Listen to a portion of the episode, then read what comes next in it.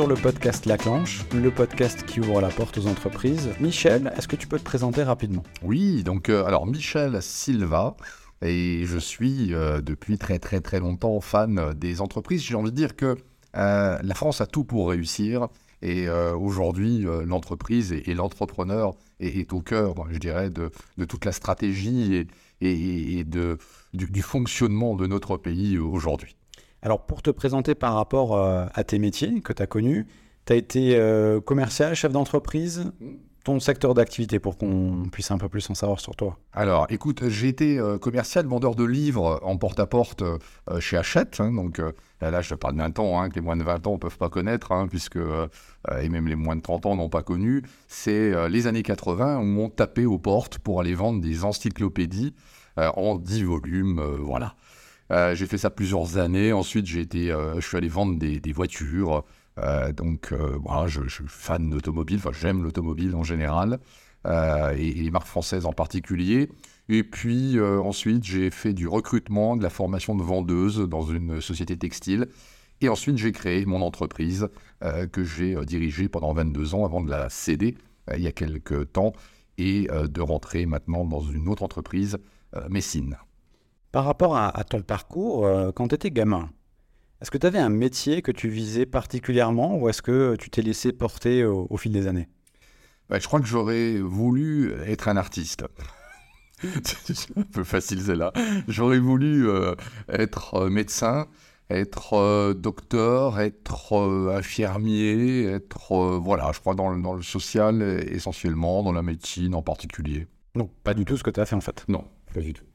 Et, qu'est-ce qui t'a fait justement pencher sur, euh, sur le métier de, commercial? Comment ça se met en place? Est-ce que tu peux nous raconter? Ouais.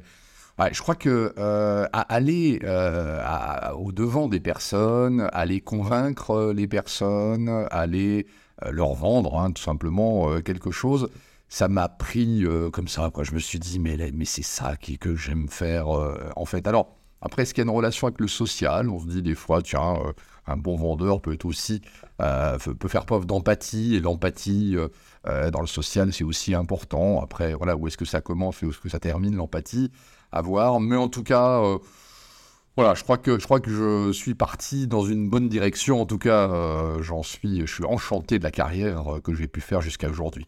C'est un peu le contact facile que tu as qui permet d'être d'avoir été commercial?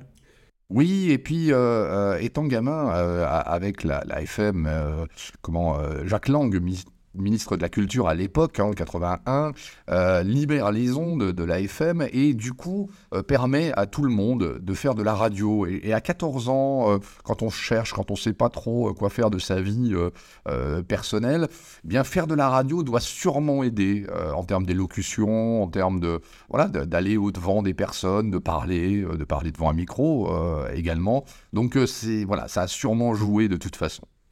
Par rapport au métier de, commercial, est-ce que euh, euh, toi, tu, l'as travaillé particulièrement ou est-ce que tu connais d'autres personnes euh, pour lesquelles c'est inné? Je crois qu'il il y a une part d'inné et puis il y a une part qui se travaille. Hein. Il y, a, celui qui naît avec le potentiel et le talent, le charisme, la personnalité. Voilà, c'est ce que la nature a pu nous donner, la chance qu'on peut avoir. Euh, et puis après, il y a le travail euh, lié aux compétences euh, liées à ce métier. Donc, je crois qu'il faut les deux. Après, on a aussi hein, des gens très timides, introvertis, qui s'avèrent être d'excellents commerciaux, d'excellents vendeurs, parce que eux, ils ont les compétences. Souvent, ils n'ont peut-être pas spécialement l'attitude, l'aptitude, le talent, mais ils ont au moins les compétences. Et euh, bah, quand ils mettent en pratique ces compétences, ils s'avèrent être d'excellents vendeurs également. Donc je crois que ce métier-là est ouvert à tout le monde.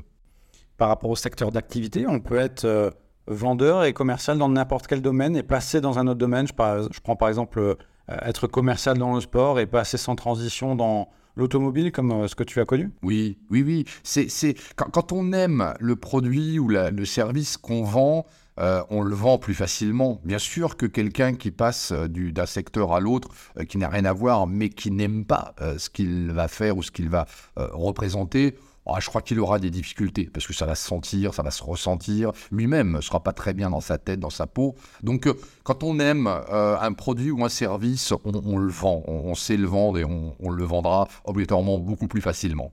Par rapport au fait aussi de, vendre des objectifs aussi commerciaux, d'argent, est-ce que c'est quelque chose qui, qui, a été dur à mettre en place, tu vois, pour toi ou pour d'autres personnes atteindre ces objectifs? Parce qu'au final, euh, c'est pas que du lien.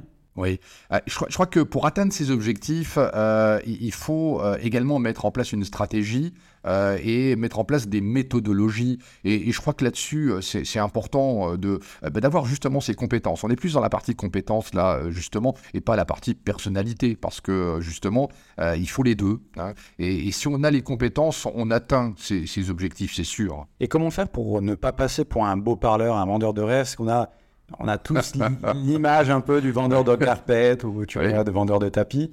Et je pense qu'en plus, toi, tu, as vu euh, une évolution aussi entre euh, tes débuts et maintenant. Comment on fait pour pas tomber là-dedans? Oh.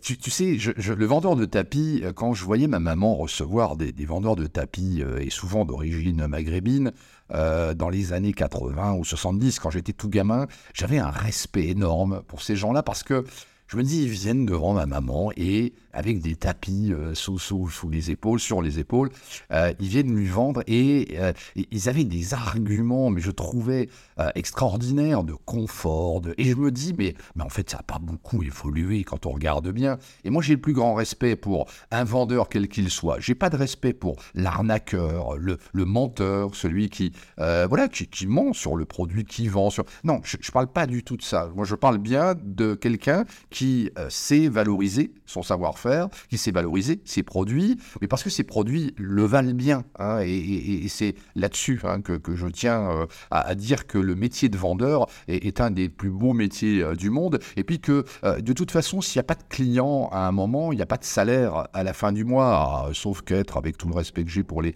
fonctionnaires, être fonctionnaire, une entreprise privée a besoin de toute façon de clients et donc de savoir vendre ses produits ou ses services pour pouvoir payer euh, toutes les personnes au sein de l'entreprise et, au-delà. Tu as connu la, transition numérique? Mhm. On a été vendeur, euh, comme tu l'as fait, euh, porte à porte, physiquement, et puis maintenant c'est aussi derrière les écrans. Est-ce que c'est plus dur? Est-ce que c'est complètement différent? Est-ce que c'est même un nouveau métier en fait. Bah, il y, a, des nouveaux métiers, c'est ça qui est formidable, c'est que le, vendeur restera toujours et encore très longtemps euh, un commercial et un vendeur. Mais quand on regarde bien, soit vous avez le numérique, le digital et des gens derrière au marketing euh, qui savent euh, valoriser le produit et qui savent, je dirais, faire passer à l'action un client, et donc il n'y a pas besoin d'humains, il y a bien là besoin de gens derrière un écran qui savent valoriser et faire acheter euh, le, produit ou le, service au client, ou alors vous avez des gens qui euh, euh, comment captent l'attention d'un prospect, hein, puisqu'on on dit que c'est un prospect avant qu'il soit client, ils captent l'attention du, prospect, et ensuite il faut l'humain pour comment pour convertir donc ce prospect en client et donc l'humain reste encore au centre de beaucoup d'actions commerciales et c'est tant mieux. Donc quand tu parles de prospect, on est sur un contact froid qui va devenir jusqu'à être un contact chaud pour euh, le transformer en client. C'est ça, c'est ça. Et quelquefois, soit on a besoin de l'humain et, voilà, des compétences humaines, soit on a besoin, bien sûr, du digital, du numérique qui nous aide et qui aide également à faire des ventes. Euh, et, les deux sont très bien. Tu as été euh, commercial, mais aussi chef d'entreprise. On est un peu commercial quand on est chef d'entreprise, mais encore à un, un stade plus élevé. Tu l'as été pendant 22 ans. Qu'est-ce qui était le plus compliqué bah, je crois que quand on est chef d'entreprise, qu'on crée son entreprise, on demande à, un patron d'être tout, d'avoir à peu près toutes les casquettes. Et ce qui est plus compliqué, c'est quand on n'a pas d'appétence dans quelque chose, eh c'est plus délicat. Et moi, j'ai voulu m'entourer rapidement. Je, donne un exemple concret sur la gestion, la comptabilité. Je suis pas fan hein, spécialement de, comptabilité. Moi, je fais rentrer l'argent, puis après l'argent, faut le... Et c'est pas spécialement mon truc de savoir comment faire pour gérer cet argent-là. Et donc, je euh, donne le travail à faire à des gens qui sont des spécialistes et chacun euh, sa spécialité. Et donc, en tant que chef d'entreprise, je crois qu'il faut savoir s'entourer des bonnes personnes, des, gens qui sont compétents en, matière d'eux, et s'occuper, nous, en tant que chef d'entreprise, de ce qui nous plaît, de, ce qu'on a comme motivation. Alors ça peut être du management, ça peut être du commercial, ça peut être de la gestion, ça peut être de la création, de l'innovation, ça peut être plein de choses, mais en tant que chef d'entreprise, je crois que la leçon que je retiens bien, c'est faut pas être patron de tout, enfin faut pas gérer tout et savoir tout gérer, faut au contraire s'entourer euh, des bonnes personnes et des meilleures personnes que nous. C'est là-dessus d'ailleurs qu'on a tout à gagner. Par rapport euh, à la formation professionnelle, tu es un expert dans ce domaine-là.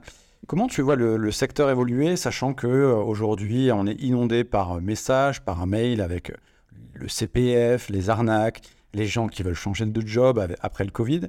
Comment tu vois tout ça évoluer?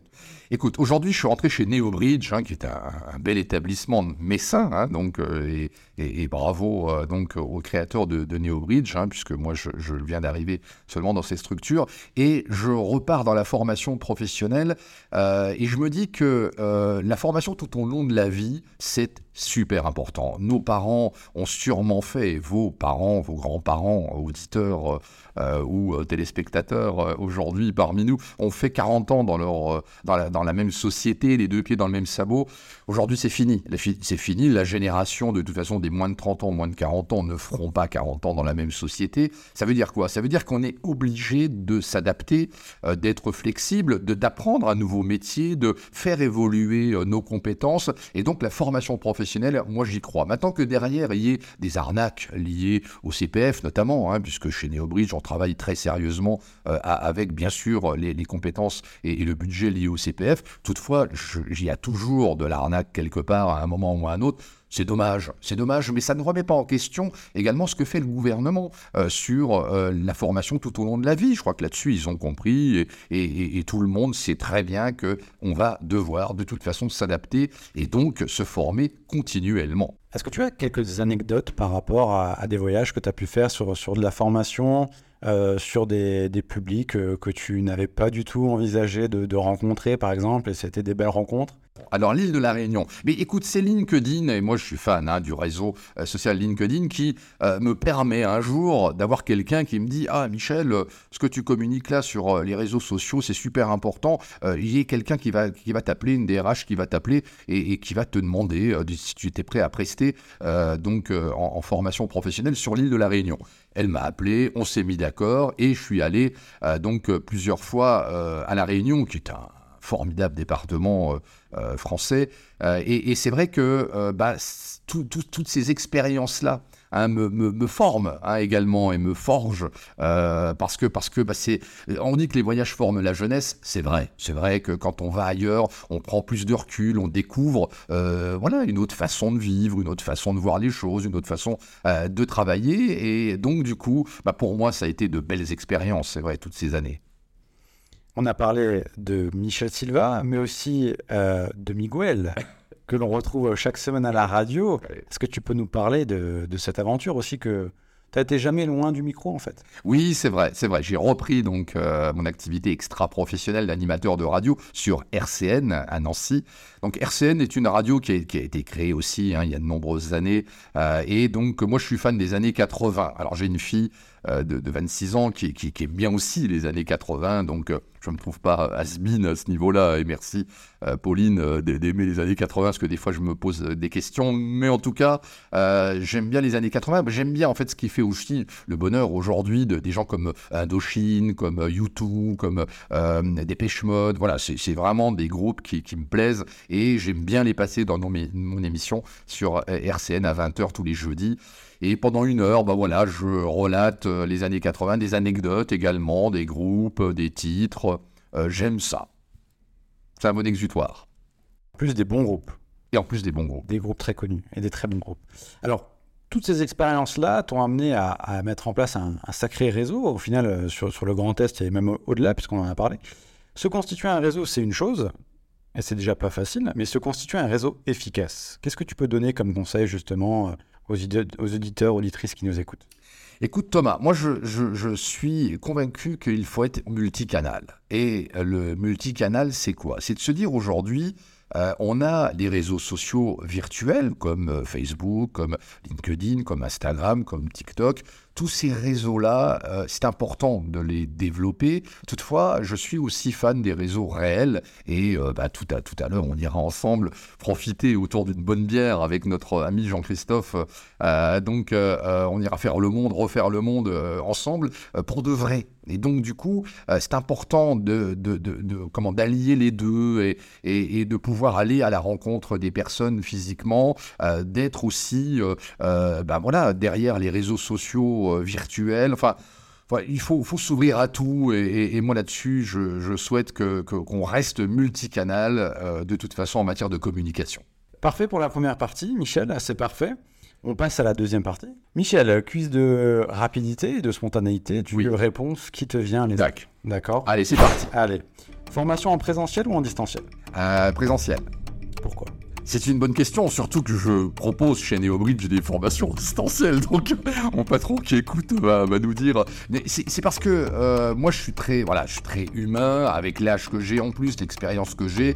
Je, suis fan du présentiel. Toutefois, je suis convaincu que toutes les personnes plus jeunes que moi, et, moi, je suis de l'autre côté maintenant, hein, mais on va dire que les moins de 40 ans, donc euh, ceux qui sont euh, entre 20 et 40 ans, qui sont vraiment dans la force de l'âge professionnel et de la carrière professionnelle, doivent faire du distanciel parce que euh, c'est écologiquement, c'est de toute façon beaucoup plus intéressant, euh, économiquement aussi, euh, de toute façon. Après, faire un peu de présentiel une fois par-ci, une fois par-là, c'est bien. Quand on en a la possibilité, c'est très bien. Alors l'hybride, c'est très bien également, puisque chez NeoBridge, on propose aussi l'hybride. Hein. Donc on a aussi hein, quelqu'un, bien sûr, un enseignant avec nous, en face de nous en tout cas, mais on fait les deux, de toute façon. Mais le présentiel, pour moi perso, c'est le top. Commercial ou chef d'entreprise euh, Commercial. Se former ou former les autres euh, Former les autres.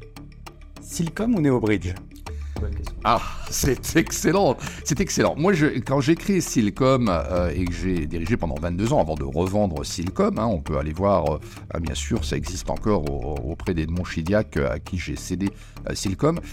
J'aurais tendance à dire que je souhaite laisser laisser la main, laisser complètement la main. Pour moi, j'ai envie de terminer ma carrière chez NeoBridge parce que voilà, je, je, passe à autre chose. Et il faut que je passe à autre chose, parce que la nostalgie, et à ce niveau-là, est, toujours mauvaise conseillère.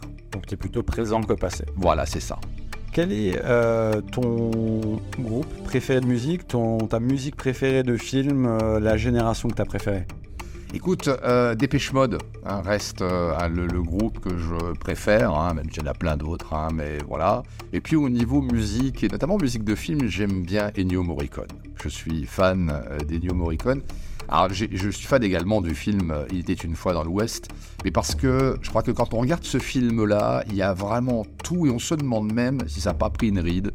Euh, dans l'histoire, dans, dans, euh, dans, dans, les ambitions des hommes. Euh. Donc entre un Ennio Morricone qui a su vraiment faire une belle musique de film et ce film également de, Sergio Leone, il y a tous les ingrédients que j'aime. La question la plus dure maintenant. Nancy ou Metz? Moi, je te dirais Pont-à-Mousson. j'adore les Messins, j'adore les Nancéens et, j'aime aussi Pont-à-Mousson. Très bien. Si tu as euh, deux, trois conseils euh, à donner que tu aurais voulu avoir toi en début de carrière c'est euh, préparez-vous, prépare-toi. Je pense que et, ce qui est intéressant quand on a 20 ans, c'est qu'on a l'insouciance de nos 20 ans.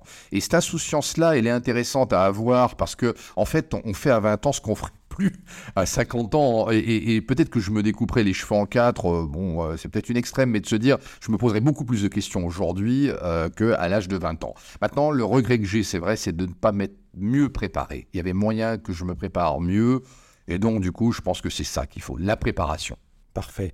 Michel, on est quasiment au bout de, l'épisode. Je te remercie déjà pour t'être livré euh, aussi euh, de manière aussi franche. Eh bien, merci à toi, euh, Thomas, pour toutes les questions que tu m'as posées. Et puis, puis voilà, c'est super. En tout cas, c'est bien mené. La dernière question, c'est pour toi, une clanche, c'est quoi? Alors une clanche, c'est de pouvoir s'ouvrir au monde, c'est de pouvoir euh, aller voir d'autres choses, d'autres mondes. Moi, j'aurais tendance à dire que nos différences font notre richesse et, donc euh, aller découvrir les différences euh, qui existent dans le monde grâce à l'ouverture de cette clanche. Michel, merci à toi, merci de t'être livré. Et puis on retrouve les auditeurs et les auditrices prochainement sur un nouvel épisode de La Clanche. À bientôt. À bientôt Thomas, merci.